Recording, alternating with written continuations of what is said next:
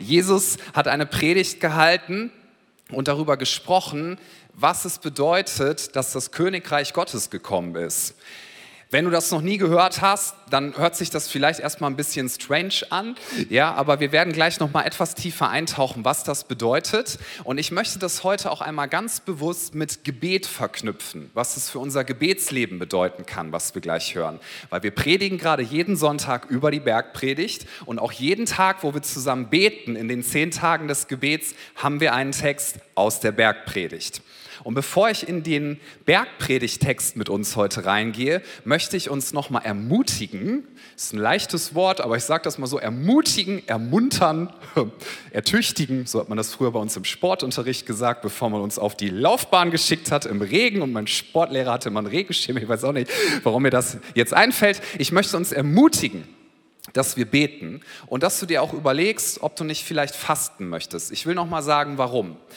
Ich glaube, ich, das kann ich pauschal über alle Christen sagen, die ich so kenne. Wenn ich mit Christen rede und sie frage, bist du grundsätzlich motiviert, dass Gebet was Gutes ist, habe ich ganz selten die Antwort Nein gehört. Eigentlich noch nie. Aber ich stelle fest, es, es scheitert oft daran, dass wir beten, dass wir irgendwie nicht wissen, wie soll man das denn richtig tun. Ja, weil uns irgendwie nicht einfällt, was soll ich denn sagen und was ist eine gute Zeit. Und das ist dann so ein bisschen schwierig. Ich weiß noch, als ich im Kindergottesdienst war, ich fand Kinderkirche richtig cool, aber ich hatte immer ein bisschen Angst vorm Beten, weil ich dachte, andere können das besser und was soll ich denn sagen? Und vielleicht kennt ihr das noch. Ich werde mich jetzt nicht darüber lustig machen, weil ich habe das selber selber mitgemacht, aber so diese, diese äh, Versuche, dass man dann alle dazu bringt, dass man betet und dann stellt man zwölf Kinder in einen Kreis. Ich war dann eins davon und halten sich alle an den Händen und du bist der Zwölfte und dann wird gesagt, der Erste soll jetzt beten und dann quetscht du die Hand deines Nachbarn und dann betet der und du denkst dir, oh nein, bis ich dran bin, haben alle das ganze Gebetsmaterial verbraucht, was ich im Kopf habe und dann kommst du zu Kind Nummer vier, ein siebenjähriges Kind, das betet ein Gebet im perfekten Lutherdeutsch, dann denkst du, kommt Gott aus Wittenberg Berg, kommt er nicht. Ja, denkst du, was soll ich jetzt noch beten? Also ich glaube, es scheitert ganz oft daran, dass wir nicht wissen, wie. Was sollen wir sagen? Und es gibt so viele schöne Gebetsformen und Arten. Und ich möchte ein Statement nochmal setzen. Gebet macht Spaß und hat Kraft.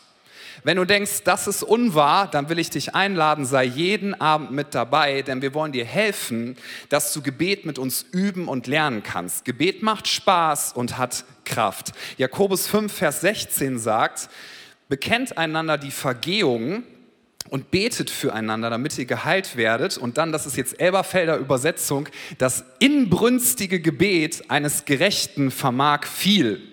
Andere Übersetzung sagt, ein Gebet vermag viel, wenn es ernstlich ist.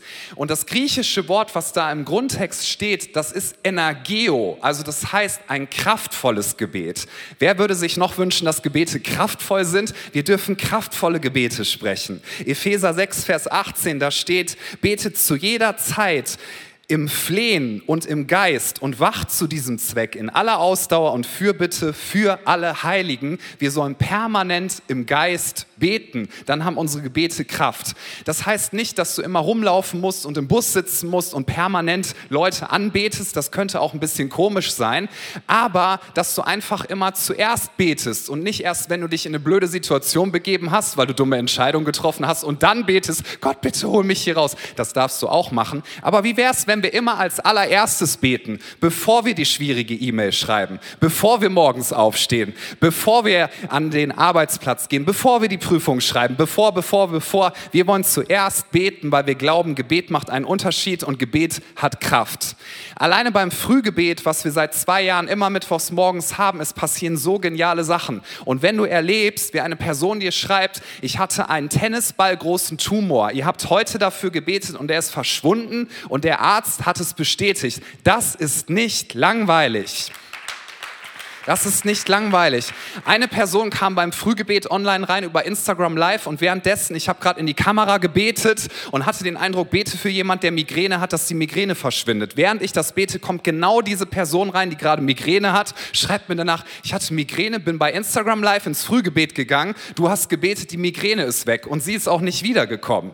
So, wir glauben, dass Gott heilt. Das tut er nicht immer sofort, in jedem Moment gleich, wie wir es wollen. Aber ich möchte noch mal sagen, Gebet Gebet ist nicht langweilig und hat Kraft. Und wenn du erleben willst, wie das über Jesus gesagt wird, er ging in die Wüste zu Beginn seines Dienstes. Er kam nach 40 Tagen aus der Wüste und er war gestärkt in der Kraft des Heiligen Geistes. Wir wollen gestärkt in der Kraft des Heiligen Geistes durch das ganze Jahr gehen und deswegen lohnt es sich, Zeit beiseite zu setzen, um zu beten und zu fasten. Denn durchs Fasten killst du bestimmte Verbindungen, die du in, in deinem Kopf, in deiner Seele hast, die dich ständig prägen und du sagst, mein Körper dominiert nicht über mich, sondern ich möchte, dass Gott meine Gedanken prägt und meine Seele prägt. Und durch Gebet verstärkst du das, was du möchtest, nämlich, dass Gott in deinem Leben wirken kann. So, keine Pflicht, wir kontrollieren das auch bei niemandem, wir rufen euch nicht nachts um drei an, du warst heute nicht beim Gebet, das machen wir nicht, aber wir laden dich ein, dass du mit dabei bist und dass du mit uns betest. Jetzt gehen wir in den Text des heutigen Tages, Matthäus Kapitel 5 ist zu Beginn der Bergpredigt und wir schauen uns heute die sogenannten Seligpreisungen an, einen kleinen Abschnitt daraus. Jesus sagte, Matthäus 5 ab Vers 3, Glücklich zu preisen sind die, die arm sind vor Gott, denn ihnen gehört das Himmelreich. Glücklich zu preisen sind die, die trauern, denn sie werden getröstet werden. Glücklich zu preisen sind die Sanftmütigen, denn sie werden die Erde als Besitz erhalten. Glücklich zu preisen sind die, die nach der Gerechtigkeit hungern und dürsten, denn sie werden satt werden. Ich werde mich heute mit uns vor allem auf die ersten beiden Verse beschränken, möchte aber einmal ein paar Gedanken vorab sagen zu diesen sogenannten Seligpreisungen. Es gibt ja Übersetzungen, die sagen auch, selig sind die, die arm sind im Geist, selig sind die und hier steht das in dieser Übersetzung, glücklich zu preisen, also glücklich zu nennen, sind die folgenden Leute. Das Wort, was im Griechischen dafür steht, heißt Makarios. Ja, Makarios für alle Mitschreiber wie Maka und dann Rios, also Makarios. Und das bedeutet sowas wie herzlichen Glückwunsch. Herzlichen Glückwunsch. So kannst du es ganz gut übersetzen. Das haben wir ja noch äh, so in unserem heutigen Sprachumgang auch drin. Wenn jemand eine Prüfung bestanden hat und in eine neue Lebensphase geht, vielleicht eine Abschlussprüfung, dann sagst du herzlichen Glückwunsch, Glückwunsch, du bist glücklich zu nennen. Oder wenn du dein erstes Geld selber verdient hast, ja, Zeitungsaustragen 3,50 Euro pro nee, das geht ja heute gar nicht mehr, aber so, und dann sagt man dir, glücklich bist du zu preisen, dass du dein erstes Geld selber, äh, selber verdient hast. Glückwunsch. Das wurde übrigens auch gebraucht und so machen wir das ja heute auch manchmal, wenn wir so ein bisschen zynisch, sarkastisch sind. Ne? Jemand bekommt was, das hättest du auch gerne gehabt und du sagst, Glückwunsch. Ja, so wie Kinder auf dem Schulhof, die sich prügeln und dann zwingt man sie sich zu entschuldigen. Entschuldigung. Ja, so Glückwunsch. Das konntest du auch sarkastisch benutzen, aber vor allem heißt es herzlichen Glückwunsch. Wow, was für ein tolles Haus du hast, was für ein tolles Auto du hast, was für eine tolle Ausbildung du hast. Das ist dieser Sprachgebrauch und den nimmt Jesus hier und sagt folgendes und das ist doch sehr interessant. Herzlichen Glückwunsch, wenn du arm bist im Geist. Herzlichen Glückwunsch, wenn du arm bist vor Gott. Herzlichen Glückwunsch, wenn du trauerst. So, wenn man das jetzt so hört, kann das ein bisschen komisch wirken, nicht wahr? Weil zu trauern, das verbinde ich jetzt nicht mit etwas, wo man mir herzlichen Glückwunsch zu sagen sollte. Das müssen wir etwas tiefer verstehen gleich, warum Jesus das sagt. Und ich möchte uns einmal sagen, diese Seligpreisung-Liste ist folgendes nicht und es ist auch so nicht gemeint. Erstens, es sind keine Ideale, die Jesus hier predigt. Sowas wie, es ist ein Ideal, dass wir alle in Armut leben. Es ist ein Ideal, dass wir alle den ganzen Tag trauern und üb doch bitte mal ein bisschen mehr zu weinen. Und nach dem Gottesdienst haben wir auch einen Kurs, wo du das üben kannst. Da gibt es auch aufgeschnittene Zwiebeln und so. Also Jesus sagt nicht, es ist ein Ideal, dass man das tut. Er sagt nicht, Armut ist toll. Das ist nicht das, wie diese Liste gemeint ist. Also es ist keine Liste von Idealen, die Jesus hier aufzählt. Dann, es ist auch keine Liste von zeitlosen Wahrheiten, die Jesus uns hier weitergibt. Ne, wenn da zum Beispiel steht, glücklich zu preisen sind die Sanftmütigen, denn sie werden die Erde als Besitz erhalten. Also sie werden die sein, die Einfluss ausüben. Da muss man doch sagen, das ist nun mal etwas, was in unserer Welt nicht ständig stimmt. Wenn du so an Regierungen denkst, das sind nicht immer die Sanftmütigen, die Macht haben und in Verantwortung sind. Also es ist auch keine Liste von zeitlosen Wahrheiten. Nochmal, es sind keine Ideale, es ist keine Liste von zeitlosen Wahrheiten und es sind auch keine Befehle, die Jesus hier gibt oder Anweisungen, so nach dem Motto, trauer bitte mal oder sei arm oder du musst. Es ist keine Befehlsliste, die wir hier finden.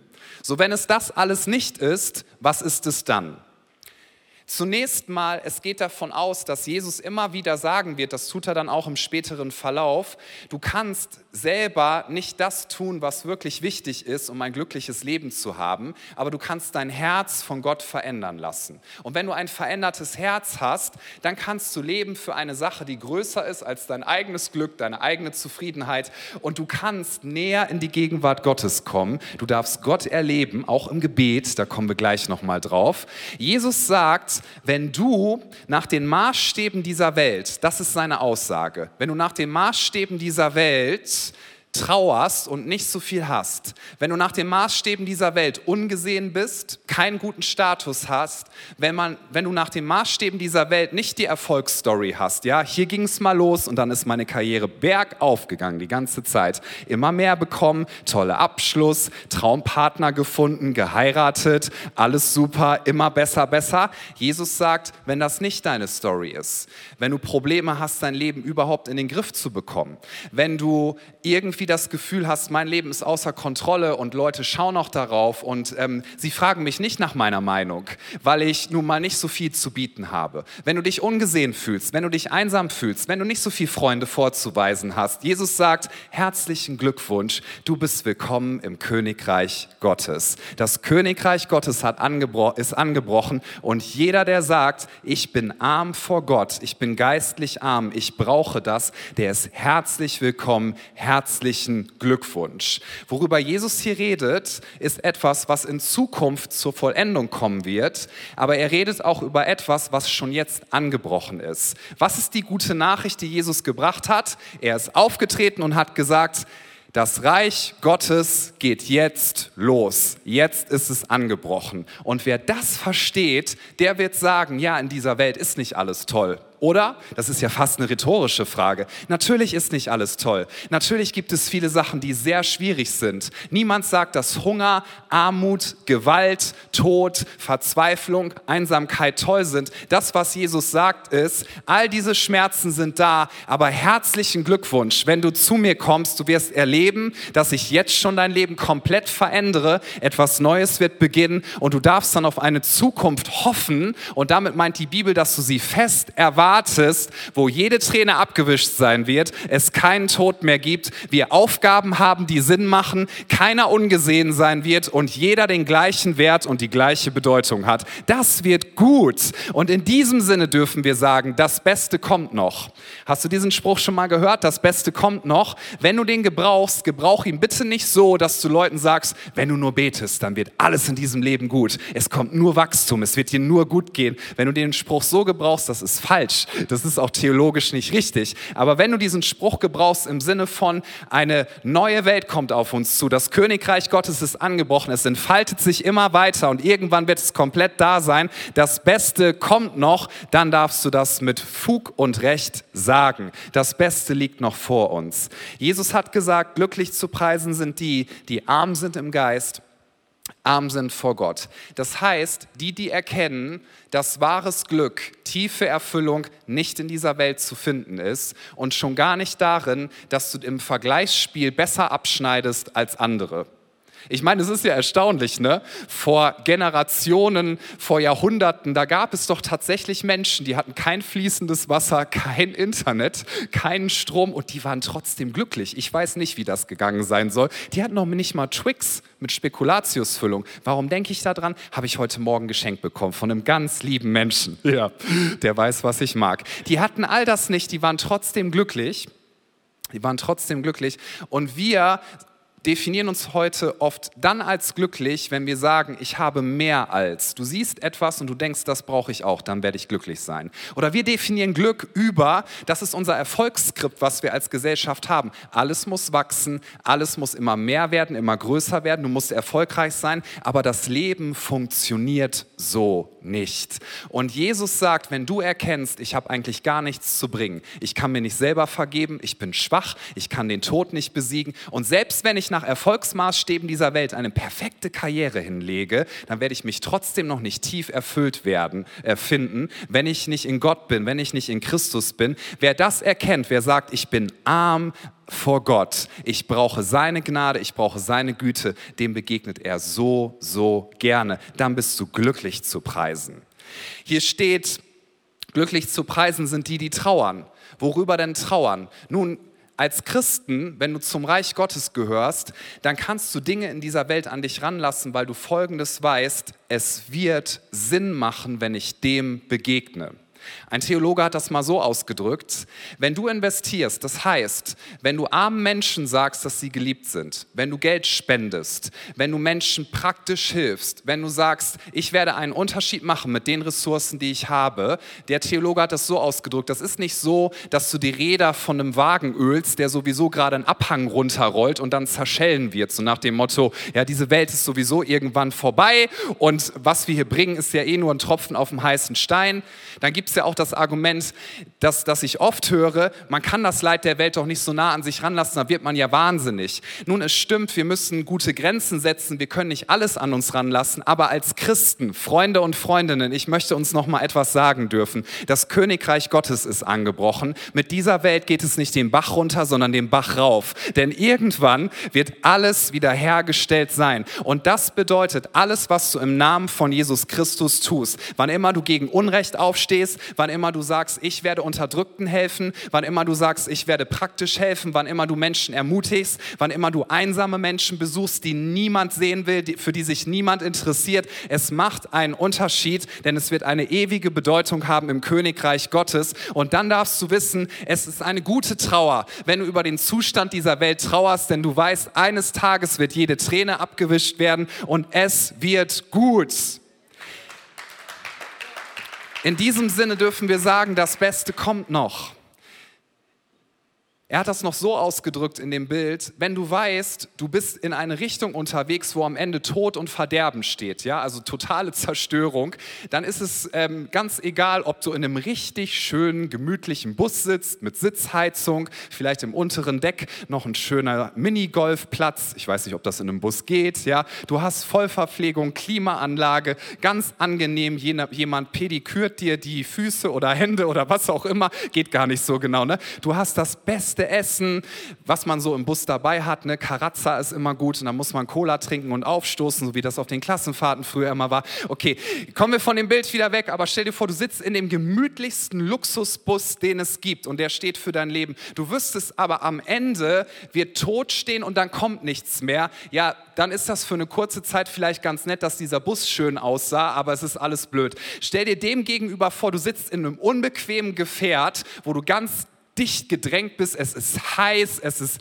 manchmal ätzend, jemand ähm, ja, nervt dich die ganze Zeit, es ist laut und du denkst, das ist so unbequem, aber du weißt, am Ende bist du an dem wunderschönsten paradiesischen Ort, den es überhaupt gibt, wo du in Ewigkeit sein darfst.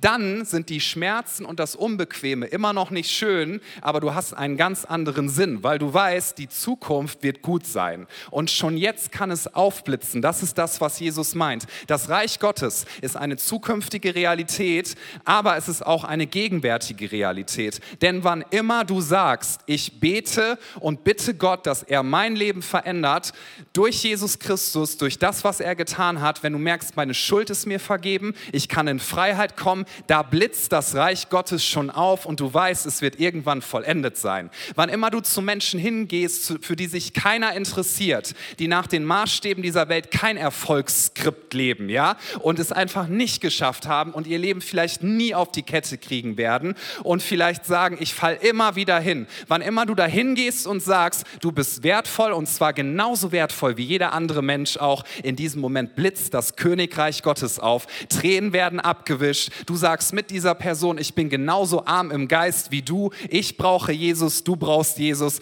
Wir alle sind wie Bettler, aber wir wissen, wo wir Brot und Nahrung gefunden haben. Und diese frohe Nachricht wollen wir Leuten sagen, solange wir auf dieser Erde sind. Dieses Königreich ist komplett anders. Es wendet sich an Menschen, die bedürftig sind und die sagen, ich brauche wirklich Hilfe. Und deswegen sagt Jesus auch, du bist glücklich zu nennen, wenn du erkennst, wie arm du eigentlich im Geist bist. Das arm im Geist heißt nicht schwach im Geist. Das ist was ganz anderes. Wer arm im Geist ist, und das vor Gott bekennt, wird stark im Geist werden. Lasst uns das unterscheiden. Arm im Geist heißt nicht schwach im Geist, sondern dass wir sagen, mein Leben, ich weiß ganz genau, ich habe Dinge in mir drin, für die schäme ich mich. Ich habe Sachen und du auch, da möchte ich nicht, dass da jemand hinguckt. Ich habe Dinge, die mich immer wieder runterreißen. Ich habe Versagen in meinem Leben und wenn ich das zu Jesus bringe und sage, ich bin geistlich arm, bitte mach du mich reich, dann wird er es gerne tun. Das Königreich Gottes ist angebrochen und es breitet sich immer mehr aus. Das ist die gute Nachricht. Wer braucht gute Nachricht? Der, der arm ist. Für ganz reiche Menschen oder die sich als reich empfinden, gibt es eigentlich keine gute Nachricht. Hast du das schon mal gehabt? Du bist irgendwie den ganzen Tag unterwegs und du futterst dich voll, haust dir Donuts rein, Chips, Spaghetti, dann noch Lasagne, was auch immer du alles dir reinhauen kannst. Einige sind am Fasten. Hör auf, mich zu quälen, Pastor. Und dann kommst du abends nach Hause und da ist ein ganz lieber Mensch und sagt, ich habe eine schöne Kürbissuppe gekocht. Ja, und dann geht es darum, dass du lächelst. Ja, einige Ehepartner lächeln hier und denken sich, mm das hat mein Partner auch schon. Ja, du kommst nach Hause und dann geht es nicht darum, dass du dich wirklich darüber freust, sondern dann geht es darum, nett zu sein, oder? Dann sagst du, ah, das ist ganz lieb. Und innerlich denkst du, Herr Jesus, bitte hilf mir, dass ich diese Suppe jetzt noch schaffe. Ja, das ist keine frohe Botschaft. Stell dir vor, du fährst zu einer Villa irgendwo hier in Wuppertal, reichste Menschen und du klingelst. Diese Menschen machen auf, ein wunderschönes Zuhause, ganz warm im Winter und du sagst, ich habe gute Neuigkeiten. In der Stadtmitte gibt es jetzt eine Suppenküche mit Heizstrahlern. Werden die sagen, toll, tschüss und gehen wieder rein. Für Menschen, die reich sind oder die sich als reich empfinden, gibt es in diesem Sinne keine frohe Botschaft. Wer aber erkennt, ich brauche wirklich Hilfe, ich brauche es, dass Gottes Gegenwart meine Seele berührt, ich brauche es, dass Gott mir begegnet, der wird gesegnet sein und der ist glücklich zu preisen. Die Seligpreisungen sagen nicht, dass alles gut ist auf dieser Erde. Die Seligpreisungen weisen, weisen uns nur darauf hin, wir befinden uns zwischen zwei Zeitaltern. Das Zeitalter, bevor Jesus auf diese Erde gekommen ist und das Zeitalter, wo er wiederkommen wird, denn Jesus wird ein zweites Mal kommen und dann wird er mit allem Unrecht Schluss machen, jede Träne wird abgewischt werden, der Tod wird nicht mehr sein. Und darf ich dir zusprechen, es wird auch keine Krankheit mehr sein. Keine Krankheit.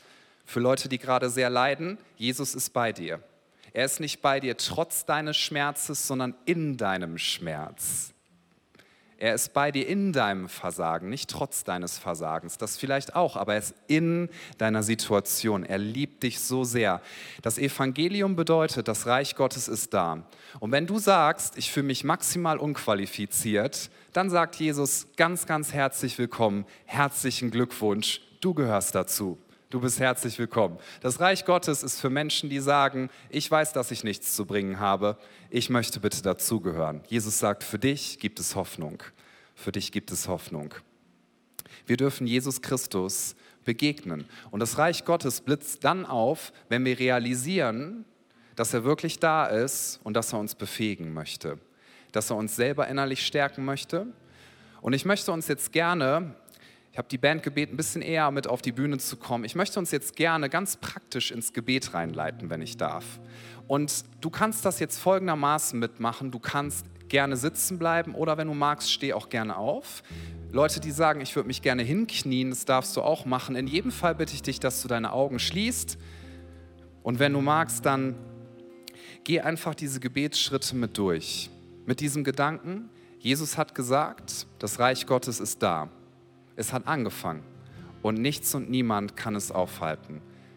Das Reich Gottes wendet sich nicht an Menschen, die sagen, ich habe sowieso alles im Griff und unter Kontrolle, sondern das Reich Gottes wendet sich an Menschen, die sagen, ich weiß, dass ich nichts zu bringen habe, aber dass ich in Christus alles finde. Und das Reich Gottes wendet sich an Menschen, die sagen, ich möchte Gebet. Gebet bedeutet nämlich, dass ich das, was diese Welt mir sagen möchte, dass ich das ganz bewusst ausblende und dass ich auf das höre, was Gott mir sagen möchte, was Jesus mir sagen möchte, dass ich mich dem zuwende. Und während unsere Augen geschlossen sind, ich bete von hier vorne ein paar Schritte durch, bete das einfach innerlich mit. In diesem Gedanken, dass du sagst, Jesus, ich brauche dich und ich möchte dir begegnen. Bitte verändere du alles in mir. Wenn wir in die Gegenwart Gottes kommen, wenn wir zu Jesus gehen, dann ist es so gut, wenn wir zuerst einmal mit Dankbarkeit kommen. Ich lade dich ein, dass du jetzt einfach innerlich Danke sagst. Das ist das Erste, was ich tue, wenn ich gebetsmäßig starte in den Tag oder wenn ich zu Gott komme, wenn ich sage, ich möchte dir begegnen, bitte begegne du mir in meiner inneren Armut. Zunächst mal möchte ich Danke sagen. Ich sage sowas wie Danke für so gute Freunde, die ich haben darf. Danke, dass ich verheiratet sein darf. Wenn du verheiratet bist, sag Gott Danke für deinen Ehepartner, für deine Ehepartnerin. Wenn du eine Ausbildung machen darfst, sag dafür Danke. Gott, wir sind dir dankbar. Wir wollen nicht Dinge für selbstverständlich nehmen. Gott, danke, dass wir leben dürfen. Danke für diese Kirche hier. Danke für all die Versorgung, die du uns gibst. Gott, danke, dass du so, so gut bist. Das Erste, was wir tun können, um die Realität zu verstehen. Alles, was wir haben, kommt sowieso von Gott. Wir hätten es nicht selber bekommen kommen können. Danke, dass du hier bist. Dann wollen wir zu Jesus gehen, der gesagt hat, wer zu mir kommt in geistlicher Armut, dem möchte ich begegnen. Jesus hat am Kreuz die Schuld besiegt. Geh mit uns durch Psalm 103 ab Vers 1. Da steht, lobe den Herrn meine Seele und alles, was in mir ist, soll seinen heiligen Namen loben. Gott, wir loben dich und Jesus, wir machen deinen Namen groß. Danke, dass du auf diese Erde gekommen bist. Danke, dass wir wissen dürfen, du hast eine unendliche Strecke zurückgelegt. Du hast dich ganz klein gemacht, um uns zu begegnen. In aller Schwachheit bist du gekommen und wir haben die Möglichkeit, in deine Gegenwart zu gehen. Wir sagen, lobe den Herrn meine Seele und vergiss nicht, was er dir Gutes getan hat, der dir alle deine Sünden vergibt und heilt all deine Wunden. Jesus, wir danken dir dafür, dass du unsere Sünden vergeben hast. Wo wären wir ohne dich? Jesus, wir sagen, wir sind geistlich arm vor dir. Wir brauchen deine Gnade. Deine Gnade ist jeden Morgen neu. Groß ist deine Treue. Danke, dass du uns befreit hast von aller Schuld. Danke, dass wir frei sind. Wir sind frei in dir. Wir sagen, da wo der Geist des Herrn ist, da ist Freiheit. Danke, Jesus, dass du uns Heilung schenkst. Wir beten für körperliche Heilung in diesem Moment, aber danke, dass du auch unser Herz heilen möchtest. Alle, die zerbrochenen Herzens sind. Du möchtest uns heilen, da wo wir von Ängsten dominiert sind. Wir stehen auf aus unserer Angst und wir wollen in deine Liebe hineingehen. Wir beten, dass du Menschen Heilung schenkst, die von Sorgen zerfressen sind, was morgen kommen soll, was werden soll. Jesus, du heilst uns von der Macht von Sorgen, du heilst uns von der Macht von Ängsten. Danke, dass du uns freigesetzt hast davon. Danke, dass wir sagen dürfen, der dein Leben vom Verderben erlöst. Jesus, wir waren auf dem Weg in die Finsternis, wir waren auf dem Weg in den Tod, wir waren auf dem Weg in nichts Gutes. Aber du hast uns rausgeholt und du hast uns auf einen neuen Boden gestellt. Du hast unserem Leben einen neuen Kurs gegeben. Und dieser Kurs heißt, wir dürfen Teil sein vom Königreich Gottes. Wir dürfen Teil sein von einer Sache, die ewig bestehen wird. Wir dürfen Teil sein von einer Sache, wo wir Menschenleben berühren durch deine Kraft, durch deine Gnade. Wir wollen einen Unterschied machen in dieser Welt. Danke, dass wir Bestimmung haben. Danke, dass wir Berufung haben. Jesus, wir machen deinen Namen groß. Danke, dass wir sagen dürfen, der dich krönt mit Gnade und Barmherzigkeit. Danke, Jesus, dass du uns Würde gibst. Würde kommt allein von dir. Wir sprechen aus, jeder hier im Raum, jeder, der online dabei ist, ist wertvoll. Nichts in dieser Welt kann uns genug geben, dass wir uns wertvoll empfinden, tief in unserer Seele. Aber Jesus, du bist würdig und du gibst uns Würde. Wir preisen dich dafür. Ich nehme dann gerne einen Moment, wo ich einfach Jesus sage, wie genial er ist, dass ich seinen Namen erhebe. Lass uns das gemeinsam singen, wie schön dieser Name ist, der Name Jesus. Komm, lass uns Jesus groß machen, lass uns ihn erheben. Sein Name ist schön, sein Name ist herrlich. Wir dürfen in seine Gegenwart kommen, der Weg ist frei. Lass uns alles andere beiseite schieben und Jesus sagen, du bist groß, du bist hoch zu loben. Wie schön dieser Name ist, der unvergleichbar ist. Schön dieser Name ist, der Name Jesus. Oh, wie schön dieser Name ist. Oh, wie schön dieser Name ist, der Name Jesus unseres Herrn. Oh, wie schön dieser Name ist, der unvergleichbar ist. Oh, wie schön dieser Name ist,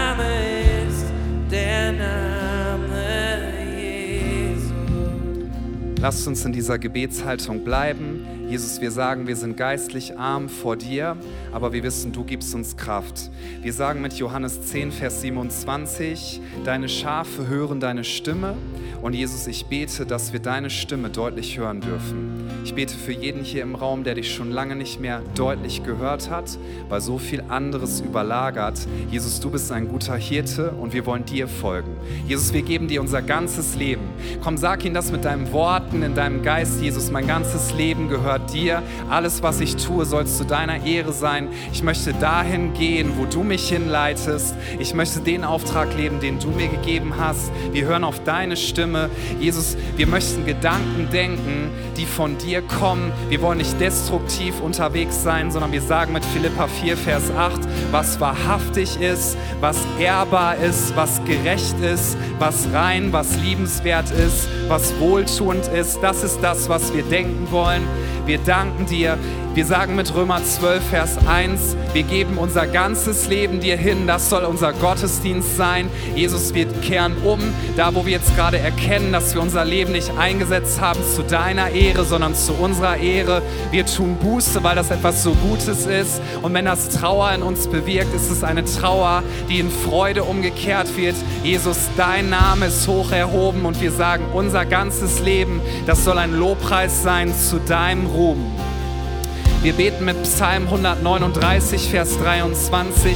Erforsche unser Herz, Gott. Zeig uns die Dinge, die du rausnehmen möchtest. Ich möchte dich einladen, dass du jetzt den Heiligen Geist einlädst, dass er dir zeigt, wo er heute in deinem Herzen wirken möchte. Dass er dir zeigt, was Dinge sind in deinem Herzen, die nicht gut sind, die dir selber vielleicht gar nicht bewusst sind. Dinge, wo du sagst, da habe ich Bitterkeit, Verzweiflung, vielleicht bist du sauer auf jemanden. Lad den Heiligen Geist ein. Heiliger Geist, wir laden dich ein, dass du unser Herz erforscht, dass du es durchleuchtest, dass du uns zeigst, wo du Dinge verändern möchtest. Wir wollen dich ehren für das, was du tust. Wir sagen mit Galater 5, Vers 22, wir wollen gefüllt sein vom Heiligen Geist und wir beten, dass du die Dinge hervorbringst, die wir nicht tun können. Wir wollen Frucht des Geistes in unserem Leben. Wir wollen haben in unserem Herzen und in, unserer Lieb in unserem Leben Liebe, Freude, Friede, Langmut, Freundlichkeit, Güte, Treue, Sanftmut, Selbstbeherrschung. Wir wissen, wir können das selber aus uns heraus nicht produzieren, aber wir wissen, dein Heiliger Geist kann es tun. Und wir sagen mit Jesaja 11, Vers 2, der Geist der Weisheit und des Verstandes, der Heilige Geist des Rats und der Kraft, der Geist der Erkenntnis und der Furcht des Herrn. Wir beten, dass dieser Heilige Geist uns erfüllt. Und ich bete für die, die schon lange keine Leidenschaft mehr haben, wo die Flamme im Herzen ganz klein geworden ist. Wir sagen, breite dich aus, Heiliger Geist, und wir beten, dass du jetzt kommst mit deinem Feuer. Wir sagen mit 2. Timotheus 1, Vers 6, wir wollen die Gabe Gottes, den Heiligen Geist in uns anfachen und wir beten, weh du ganz neu mit deinem Wind, nimm du die Dinge raus, die nicht gut sind, bitte füll uns ganz neu. Wir brauchen das so sehr. Ich bete um frische Leidenschaft, um Liebe, die mit Kraft kommt. Wir danken dir für das, was du bewirken möchtest in unserem Leben und wir sagen, alles, was tot ist, das soll wieder auferstehen. Wir sagen, Berufungen sollen wieder auferstehen. Wir sagen, Beziehungen sollen geheilt werden. Wir sagen, die, die zerbrochen Herzens sind, sollen Heilung erfahren. Und wir sagen, der Feind, der Tod ist besiegt auf ganzer Linie.